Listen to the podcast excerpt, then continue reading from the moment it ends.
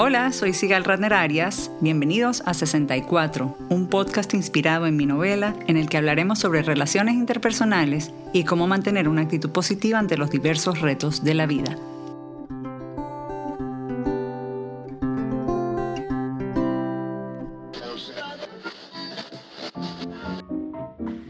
¿Qué le recomendaría yo a una pareja que, enamorada que está comenzando? Básicamente mucha paciencia. Mucha paciencia. Bienvenidos a otra edición de 64 del podcast.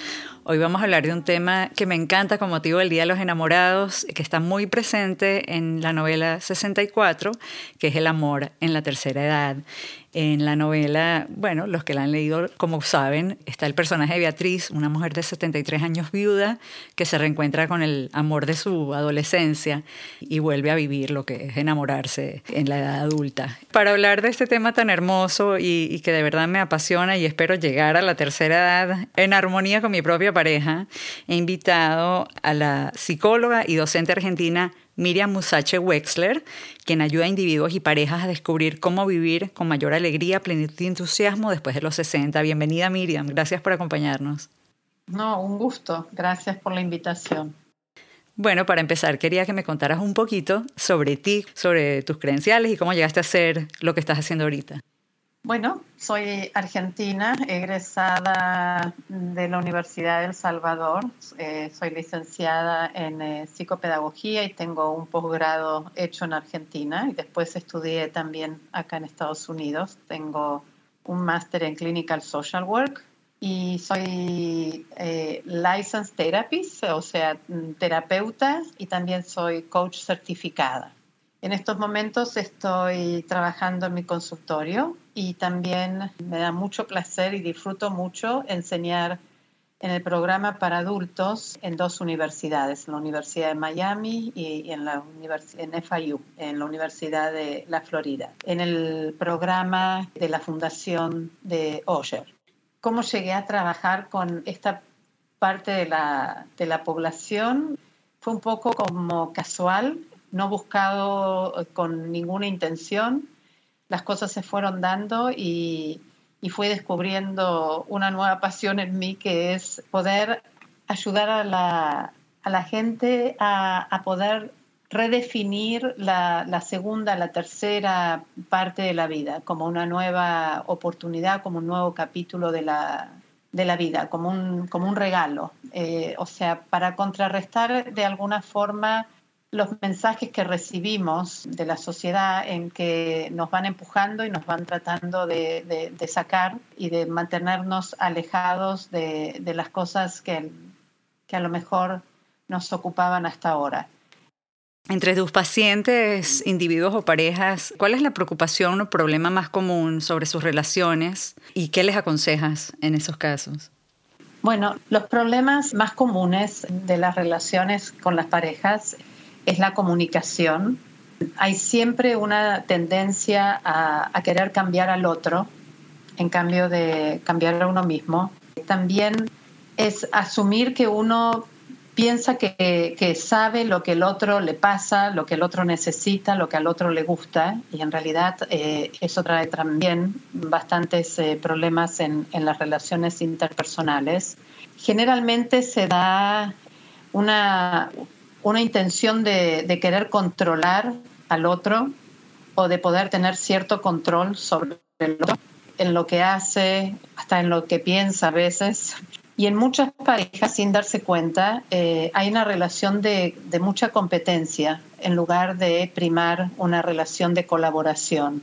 Y mm, a veces pasa que el no conocernos a nosotros mismos, no estar bien con uno mismo, hace que no podamos estar bien con otro es muy difícil estar bien con otro cuando, cuando uno no está bien con uno mismo. Esos son en realidad, eh, en mi experiencia, los problemas más comunes en, en, las relaciones interpersonales. Y me gustaría comentarte lo que dice Esther Perel, que es una psicóloga belga que trabaja y vive en Nueva York ya desde hace muchos años. Y ella dice que la calidad de nuestras relaciones determina la calidad de nuestras vidas. Y también eh, afirma que la conexión humana tiene un poder transformador en todos los aspectos de la vida.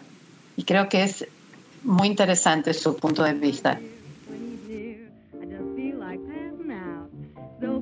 Yo diría que para mí lo más importante son aceptar al otro, aceptar al otro con las diferencias, con lo que uno cree que son defectos, porque no lo son, son características personales, y, aceptarlo, aceptarlo como es. Es muy difícil. Uno se tiene que cargar de paciencia, de tolerancia y aceptarlo. Y aprender a hacer compromisos. Entonces yo pienso que el compromiso es muy importante. Tú dices, bueno, yo quiero hacer esto. Mm, yo no lo quiero hacer, dice el otro. Entonces, ¿cómo se llega a un compromiso? Dice, bueno, ¿cuánto tú quieres hacerlo? ¿Y cuánto tú no quieres hacerlo? Hay una, una idea que uno tiene que ir aceptando. Y muchas veces uno acepta cosas con las cuales no está de acuerdo, pero lo acepta por la pareja, lo acepta por el resultado de la relación. Yo creo que esas son dos cosas básicas. Estoy 100% de acuerdo con Israel. Yo creo que, hay en, las relaciones de, pareja hay que saber eh, negociar, hay que poder llegar en el día a día a una solución intermedia, a, poder conceder y no tratar de, imponerse, de ganar una discusión, de salir con, con el punto de vista propio, sino de estar en una relación constante, de escuchar, de ser escuchado, de un diálogo permanente, con mucho respeto, con mucha paciencia, con mucha aceptación, o sea, tal cual como, como Israel lo describió.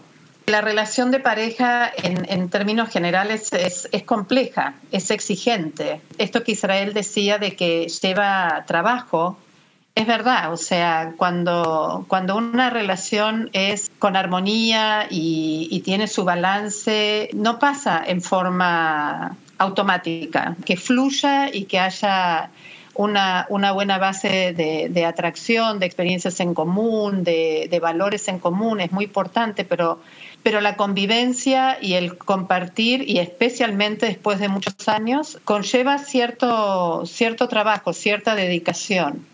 En especial porque las personas vamos cambiando a lo largo de los años y el desafío es que siga habiendo un camino en común, que si bien la pareja le da lugar a cada integrante a poder desarrollarse, a poder cambiar, a, a poder crecer, a su vez los caminos puedan seguir como en paralelo y haya un recorrido en común. Una vez hicimos un taller con Virginia Satir. Virginia Satir, cuando lo, chequeas cuando quieras el nombre, era una tipa genial que vino a Venezuela, dio talleres. Y ella dijo, hagan, pónganse en pareja y hagan estatua de la familia feliz.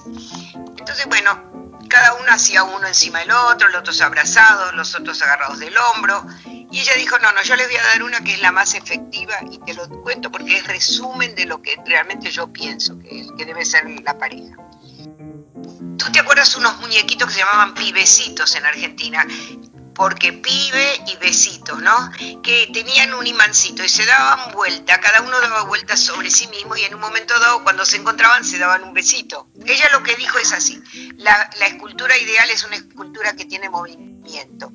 Ambos giran alrededor de su eje y cuando se ven, está perfecto, pero no se tienen que estar mirando todo el tiempo a los ojos, sino que cada uno tiene que tener su espacio vital cuando se encuentran, perfecto. ¿No es hermosísima la imagen?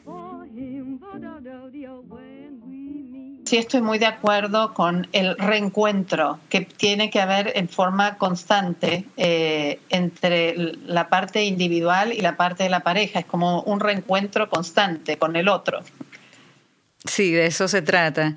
Bueno, lo otro que muchos de los encuestados que, estuve indagando ¿no? entre familias y amigos, muchos coinciden en la importancia del humor, la importancia de tomarse las cosas con humor a lo largo de la vida. Por supuesto que hay momentos serios, pero reírse no quiere decir que no se toman las cosas con seriedad. Pues. Sí, en realidad yo estoy también muy de acuerdo con, que el humor es un componente muy positivo eh, en las relaciones interpersonales. Hay un estudio de casi 3.000 parejas en cinco países que concluyó que las parejas casadas afirmaron como de una manera casi eh, mayoritaria que el humor tiene un impacto muy positivo en sus matrimonios. Y hay un profesor en la Universidad de Kansas, eh, Jeffrey Hall, que dice que, que es muy bueno tener humor y es mejor reconocerlo en la pareja de uno. Y es mucho mejor compartirlo con la pareja. No se trata de, ser comediante o, de ser un buen eh, cuenta chistes, sino de encontrar algo divertido en el día a día y disfrutarlo juntos. Bueno, y otra cosa es, verse poco. Ah. La verdad es que nosotros este, cuando eh, durante la mayor parte de nuestra vida los dos teníamos trabajos distintos de muchas horas y nos veíamos muy poco, muy pocas horas al día. Así que eso es importante también. La primera vez que fuimos de vacaciones durante eh, Europa en el 96, nos dimos cuenta que íbamos a pasar 40 días juntos las 24 horas por primera vez en nuestra vida. Claro, las vacaciones son una, eh, una situación distinta, pero era la primera vez que pasábamos las 24 horas juntos durante tantos días seguidos. Y fue toda una experiencia. Y fue toda una experiencia, sí. es, eh, cada, cada pareja y cada persona tiene que encontrar como el, el balance entre su individualidad y, y, su compartir con el otro. Y lo que creo que todas estas cosas que estamos hablando, Sigal, es muy importante en que no hay un un talle que le vaya bien a todos. No hay una respuesta que, sirva para todos. Ni una receta única, por eh, supuesto. Ni, de eso se trata. Aparte del desafío de todo lo que estamos hablando, es que cada uno puede ir descubriendo lo que le hace bien, lo que le sirve, lo que lo, lo hace más feliz, lo que apoya su bienestar porque no, no hay recetas. No hay recetas. hay, hay, tendencias, hay cosas que, se, que a lo mejor se repiten, pero no, no hay recetas. No, no, no, no se le puede decir a alguien, porque, por ejemplo, lo que para esta pareja funcionó, que era tener tanta individualidad y no estar compartiendo, en, otro modelo de pareja puede ser exactamente lo opuesto. Claro, que puede acabar con la relación. Eh, Entonces, es, eh, sí, es muy personal. Es, eh, es, muy, muy personal y después es lo que cada, cada pareja empieza a construir juntos. Eso es parte, parte del desafío. Claro. Bueno, y por supuesto, lamentablemente hay, parejas que no funcionan juntas y se separan y otras enviudan y hay parejas que después tienen el síndrome del nido vacío, unas se unen más, unas se dan cuenta que ya después de que los hijos se fueron no tienen nada en común. Sí, esa parte es, eh, es una parte, es un momento de la vida eh, muy interesante porque es lo que nos, eh, nos abre como un nuevo capítulo en la vida. Es como volver a nacer, es como volver a empezar. Es tener una hoja en blanco que, que la podemos empezar a escribir de una manera muy distinta. Yo creo que la segunda etapa de la vida que empieza generalmente con o, se inicia con el nido vacío es como tener la oportunidad de, vivir de una manera con mayor autenticidad, más conectado con lo que realmente uno es y no con lo que los padres o, las, circunstancias hicieron que fuéramos. Entonces es un momento interesante como para poder empezar a redefinir eh, las prioridades personales y a su vez también las de las parejas. Es también un momento muy importante para poder eh, definir qué es lo que yo quiero en la vida, qué, qué propósito tengo. Es un momento de poder ser mucho más selectivo y poder responder a, las necesidades propias, a las que tuve que postergar por la familia, por la profesión, por las circunstancias, por los hijos, demás. O sea, es, es, un momento de poder elegir cómo vivir, mucho más que cuando uno era joven. Y cuando digo esto es poder elegir con una, una autenticidad mayor de la que en general uno pudo tener en la primera parte de la vida. Bueno, porque ya tienes la madurez, la experiencia y sabes que ya no tienes toda la vida por delante como cuando uno es adolescente y elige una carrera universitaria, por ejemplo. Exacto, eso, eso, eso también le pone como, como cierta realidad a, la manera en que empezamos a vivir, porque el tiempo se convierte eh, como en un recurso más escaso del que teníamos, por más que estamos hablando de tener 40, 45 años, 30, 20, dependiendo de cuándo la persona llega a esta, a esta etapa. Pero el recurso del tiempo se, se, vuelve más escaso. Como dirían los economistas, cuando el, el recurso es escaso, las prioridades se transforman. Sí. Entonces uno deja de postergar, porque se empieza a preguntar, bueno, si no lo hago ahora, ¿cuándo lo voy a hacer? Así es. Que es un momento también, Sigal, de, de, poder revisar, de poder limpiar, de poder tirar, de poder ordenar, pero no solamente los espacios físicos, que en realidad también pasa con, con los espacios físicos, con los objetos. Eh, en muchos casos pasa que hay mudanzas, que de la casa de la familia hay como la mudanza a un lugar más chico, más acorde a las necesidades de este momento y no las que hubo en el pasado de tener viviendas grandes, pero pero la limpieza, el ordenar, el revisar es en todos los sentidos, es eh, con las relaciones, con las prioridades, con los valores, es como una manera de reinventarse, es una manera de renacer. Bueno, mucha gente, y lo hablamos antes de, grabar, eh, cuando conversamos eh, aquel día, que mucha gente en este momento de su vida se da cuenta que ya no tiene nada en común que lo ate a la pareja, lamentablemente, una vez que se fueron los hijos, porque no cultivaron o porque permanecieron, aunque no tenían nada en común, por los hijos. Y deciden separarse. Eh, tengo una un testimonio de una querida pariente política desde Caracas, Gerda desde Caracas, nos cuenta que ella se divorció de su pareja de toda la vida de juventud, después de 30 años de matrimonio, al quedar sola eh, cuando tenía 50, que al principio sintió que iba a ser muy difícil rehacer su vida y que voy a leer textual eh, ahorita, dice, todos me decían que tenía que verme con psicólogos, cosa que nunca hice, pero lo que sí es importante es estar contento y satisfecho con uno mismo. Eso te da valor de hacer otras cosas diferentes con ánimo hacia adelante. Y agrega que hoy en día tiene otra pareja desde hace más de una década y que lo que a ella le ha dado resultado con esta persona es que cada uno tenga su propia casa. Dice, cada uno tiene su independencia con sus actividades y así el tiempo compartido es óptimo. Eso es lo que a ella le ha funcionado ahorita, a los 65. Después el nido vacío y bueno, con los años también muchas parejas se divorcian, otras enviudan. Lamentablemente no todos llegan juntos a la tercera edad, pero muchos logran rehacer sus vidas. ¿Cómo ves este, esta etapa para estas personas que están tratando de rehacer sus vidas?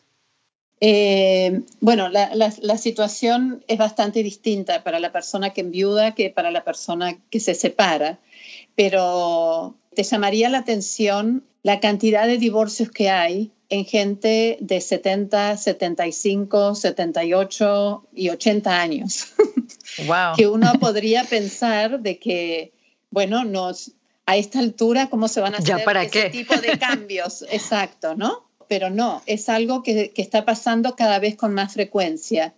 Y yo creo que tiene mucho que ver con esto de que de que al poder vivir más cantidad de años, como está pasando, y, lo que es interesante es que la generación de los eh, baby boomers eh, somos parte como de los pioneros en esta experiencia, porque los baby boomers son una generación o somos una generación que en realidad nos preparamos para todo. Esa es una de las características nuestras. Pero para lo que no nos preparamos es para vivir 30, o 40 años más que, nuestros propios padres o que la, gran mayoría de la sociedad hasta este momento. Entonces hay como mucha desorientación en, las personas de esta edad en cómo seguir, cómo, qué es lo que hago. Y, y ahí es donde muchas veces afecta la relación de pareja, porque a lo mejor uno de los miembros empieza a definirse de una manera completamente distinta tratando de poder hacer las cosas con mayor autenticidad, con mayor conexión con, con ellos mismos y no se produce esta sincronicidad o esa, ese paralelo con sus parejas. Y de ahí que se dan las, las separaciones. Pero por el otro lado también está la formación de nuevas parejas. Es, eh, es, como el poder empezar relaciones que son a lo mejor muy satisfactorias, aunque que sea a, un, a una edad muy avanzada. En realidad las relaciones que son satisfactorias son aquellas que son formadas por personas que comparten similares intereses, eh, valores similares, estilos de vida. Hay como una creencia popular de que los opuestos se atraen. Mm. Bueno, científicamente esto está probado de que los opuestos se atraerán, pero no trae buenos resultados eh, para la, convivencia o para la vida de la pareja. En especial tiene que haber cierta compatibilidad de, ciertas cosas del pasado, ciertas eh, vivencias que tengan cierto calibre de parecido. Que tengan puntos en común. Exacto, que haya puntos en común en las experiencias pasadas, pero también en las escalas de valores de hoy, en el estilo de vida, el poder compartir. En los intereses, en los puntos de vista. Sí. Eh, está también comprobado, Sigal, de que una de las cosas más importantes que uno al final de la vida valora son los momentos compartidos. Hay un, profesor, un gerontólogo de la Universidad de Cornell en, New York, que se le ocurrió cómo poder aprovechar y cómo poder aprender de la, de la, gente, de los gerontes, de la gente que vivió ya muchos años y que tiene una sabiduría muy especial. Entonces entrevistó a mil personas entre 80 y 90 años para conocer cuáles fueron sus principales aprendizajes. Y, una de las cosas que, menciona es justamente eso. Cuando ya estás en los 80 y en los 90, lo que valorás muchos fueron los momentos eh, compartidos, ya sea con sus propios padres, compartidos con los hijos, compartidos con, con la pareja. Tiene una trascendencia muy importante eso. También tiene mucha trascendencia y muchos contestaron que tomar conciencia que la vida tiene un final y que en realidad lo que queda es más corto que lo ya recorrido. Eh, y entonces eso ayuda de alguna manera a empujarse, a vencer miedos, a no ponerse excusas y a poder vivir las oportunidades eh, que se van presentando o ir generando las oportunidades que a uno le, le interesan con, con, un mayor énfasis. Y mira, para comentarte las cosas que en general a los entrevistados que él tuvo, una de las cosas que, de las cuales se arrepentían era de haberse preocupado demasiado de cosas que en realidad a la larga tenían poca trascendencia. Creo que ellos mencionaron cosas que tuvieran que ver con las preocupaciones económicas o las preocupaciones con los trabajos, que en momentos en la vida son aspectos muy importantes, pero que después a la larga uno los ve desde otro punto de vista no es lo que queda. Lo que queda y que creo que es, la experiencia compartida. Y por eso es tan llamativo y es tan importante esta, esta epidemia de, soledad que hay. La gente piensa que es una, epidemia que, tiene solamente la, gente mayor, pero no, eh, la epidemia del aislamiento y de la soledad en realidad está en todas las franjas de edades de la sociedad y es una preocupación que están, por ejemplo, en, eh, Inglaterra, en eh, enero del 2018, eh, nombraron una nueva ministra y forma parte del gobierno y su función es qué es lo que el gobierno va a hacer para contrarrestar la epidemia de soledad. Porque la soledad mata la soledad lo que hace es bajar los niveles de, defensa del organismo a tal punto que la persona eh, queda expuesta a enfermedades. O sea, la, soledad, o sea, la gente termina corriendo el riesgo de morir por estar sola. Bueno, hay que emparejarse entonces y hay que vivir en sociedad. hay, que vivir, en sociedad, hay, que, vivir en sociedad. el amor. Sabes que una de las preguntas que le hice a la gente que entrevista es cómo mantener el romance en la tercera edad. Escucha lo que me dijeron Susana y Daniel. En realidad creo que no hemos hecho nada en especial. Y si es que hemos llegado a la tercera edad. Quizá ese es uno de los secretos, que no nos consideramos haber llegado a la tercera edad. Eh, pero creo que más allá de eso es tratar de, conservar la capacidad de sorprendernos mutuamente, de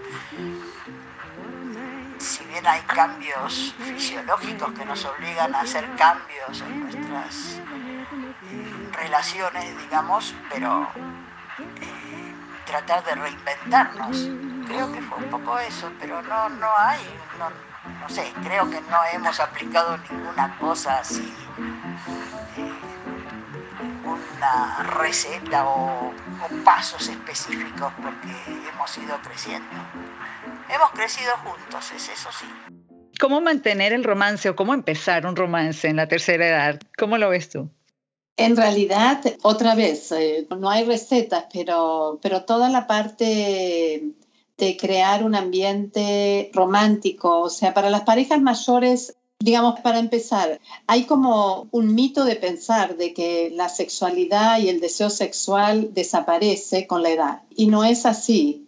En realidad hay cambios, como Susana los, los mencionó, y la sexualidad también cambia y la manera a lo mejor de ser románticos es otra, pero es muy importante poder encontrar la forma que para cada pareja funciona, porque para, no para muchos, sino para todos, eso sí es universal la necesidad de, de, tocar, de ser tocado, de, de poder tener eh, un beso, de poder acurrucarse, de crear una, un ambiente romántico, da una sensación de mucho, de mucho bienestar, quizás mayor que en otros momentos de la vida, porque la sexualidad sigue existiendo, pero se va redefiniendo. Susana también mencionó, eso. Sí todos estos aspectos se van redefiniendo, así como nosotros, o sea, vamos cambiando y nuestro cuerpo va cambiando, la manera de ejercitar el, el sexo, de poder demostrarse amor, también va cambiando.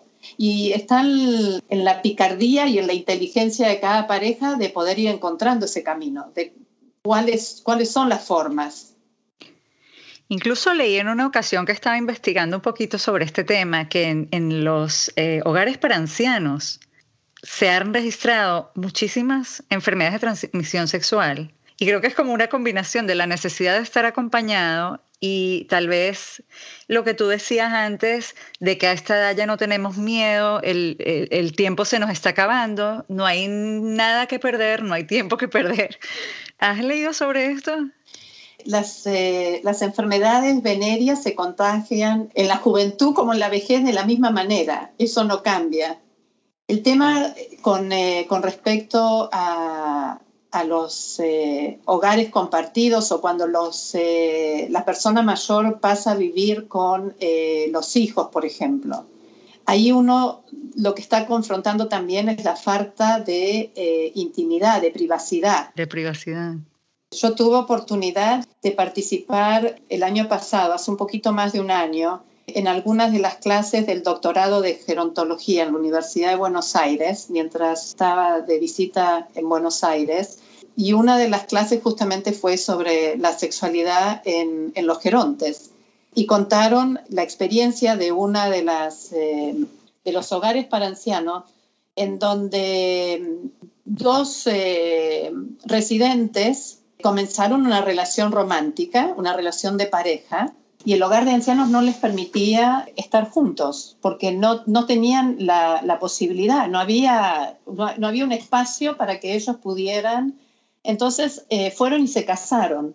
Mm. Y fueron y se casaron sin pedir, digamos. O sea, como dicen en inglés, de eloped, como los niños. Exacto, exacto. Se casaron volvieron y se presentaron casados frente a, a los administradores del, del, hogar de ancianos y a sus propios hijos. Entonces era como para, bueno, ¿y ahora qué van a hacer con nosotros? Porque casados y eso, digamos, eh, es algo muy común, porque las, eh, las organizaciones no, no están preparados, no están preparados para, para enfrentar esas situaciones. Pero otra vez, tiene que ver con la actitud que la persona tiene eh, viviendo más años. es que para ellos, eh, ¿por qué no? Al contrario. Y son relaciones que en muchos casos tienen mucha plenitud, mucha, les, les provoca mucha felicidad. Es un tema de, de infraestructura de, y de aceptación. En realidad lo empieza por, por las organizaciones y por las familias, por, no aceptar que las personas adultas mayores tienen también el, el deseo y, la, y toman la decisión de, de querer ser, ser, felices, continuar siendo felices. Y el aspecto de poder formar pareja es una, es una de las maneras de poder ser muy feliz. Bueno, lo, en realidad una de las cosas que creo que también es importante, que no es tan en positivo, es que todo esto en las instituciones trae un problema ético muy, eh, muy eh, fuerte, porque, por ejemplo, hay, hay, personas que a lo mejor no tienen la, la capacidad eh, mental porque están con un proceso de demencia o de Alzheimer, en donde hay una línea muy fina en eh, si la persona eh, está teniendo relaciones sexuales con el consentimiento y con el, el, la posibilidad de poder tomar esa decisión personal. Entonces, hay problemas éticos también que son complejos. La, no es solamente una cuestión de infraestructura, sino que involucra otros aspectos también que son, que son complejos. Miriam, para recapitular, porque ya no nos queda mucho tiempo, me gustaría que pensemos tal vez en algunos tips para parejas jóvenes. Yo sé que cada receta es diferente, cada componente es diferente, cada pareja es diferente, pero tips generales que le podemos dar a parejas jóvenes y adultas para que lleguen y a las que ya están allá para que se mantengan tal vez, ¿qué les puedes aconsejar? Viéndolo desde el punto de vista de la nueva psicología positiva o de la nueva ciencia de, de la felicidad, hay muchas herramientas que ahora contamos que podemos aprender para poder ser felices. Hay cosas concretas, en eso sí hay como, como ejercicios, como pequeñas recetitas de cosas que están probadas científicamente que nos ayudan a ser más felices. Y creo que el Día de los Enamorados nos puede recordar de que la felicidad en realidad es una decisión que nosotros podemos tomar.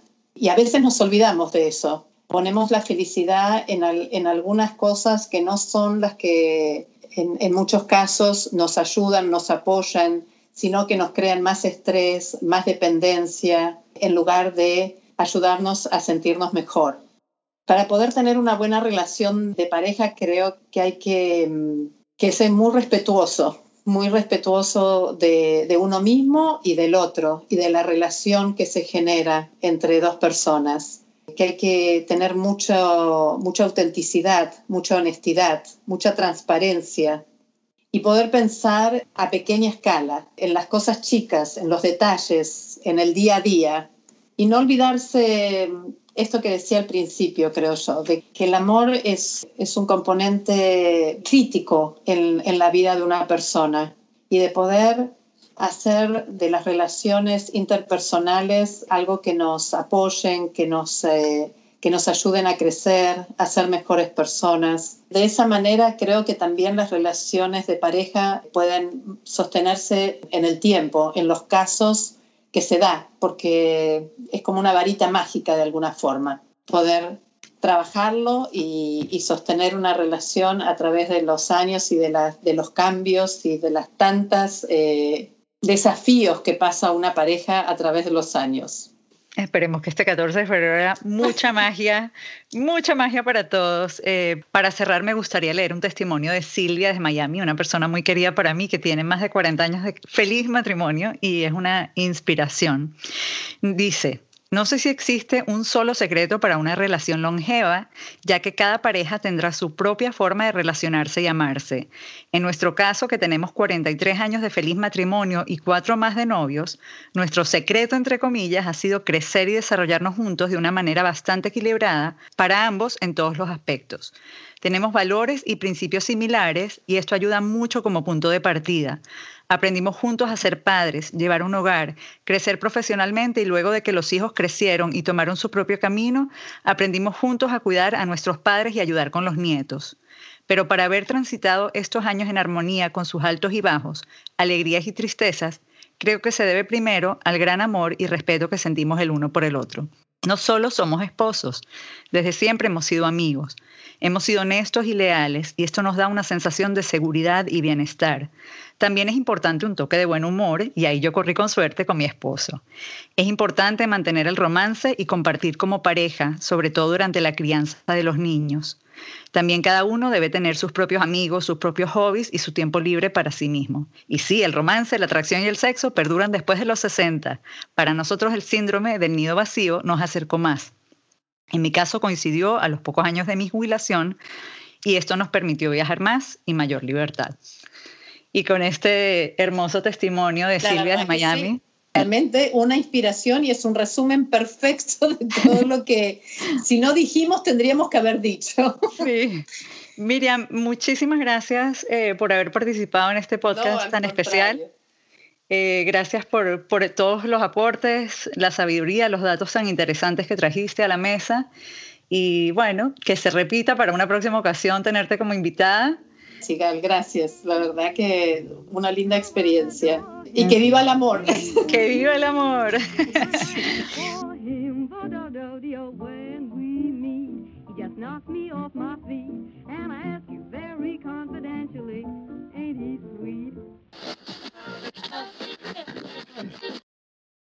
A todos los que nos escucharon, muchísimas gracias. Si tienen comentarios o sugerencias, pueden contactarme a través de mis redes sociales. Estoy como Sigal Ratner en Twitter e Instagram y como Sigal Ratner-Arias en Facebook. También pueden visitar 64unanovela.com para saber más sobre mi libro y dónde pueden adquirirlo. Asegúrense de suscribirse gratis en iTunes o su plataforma preferida. Dejar un rating o review siempre ayuda a que otros nos conozcan. Este podcast fue producido por Isaac Arias. Hasta el próximo episodio.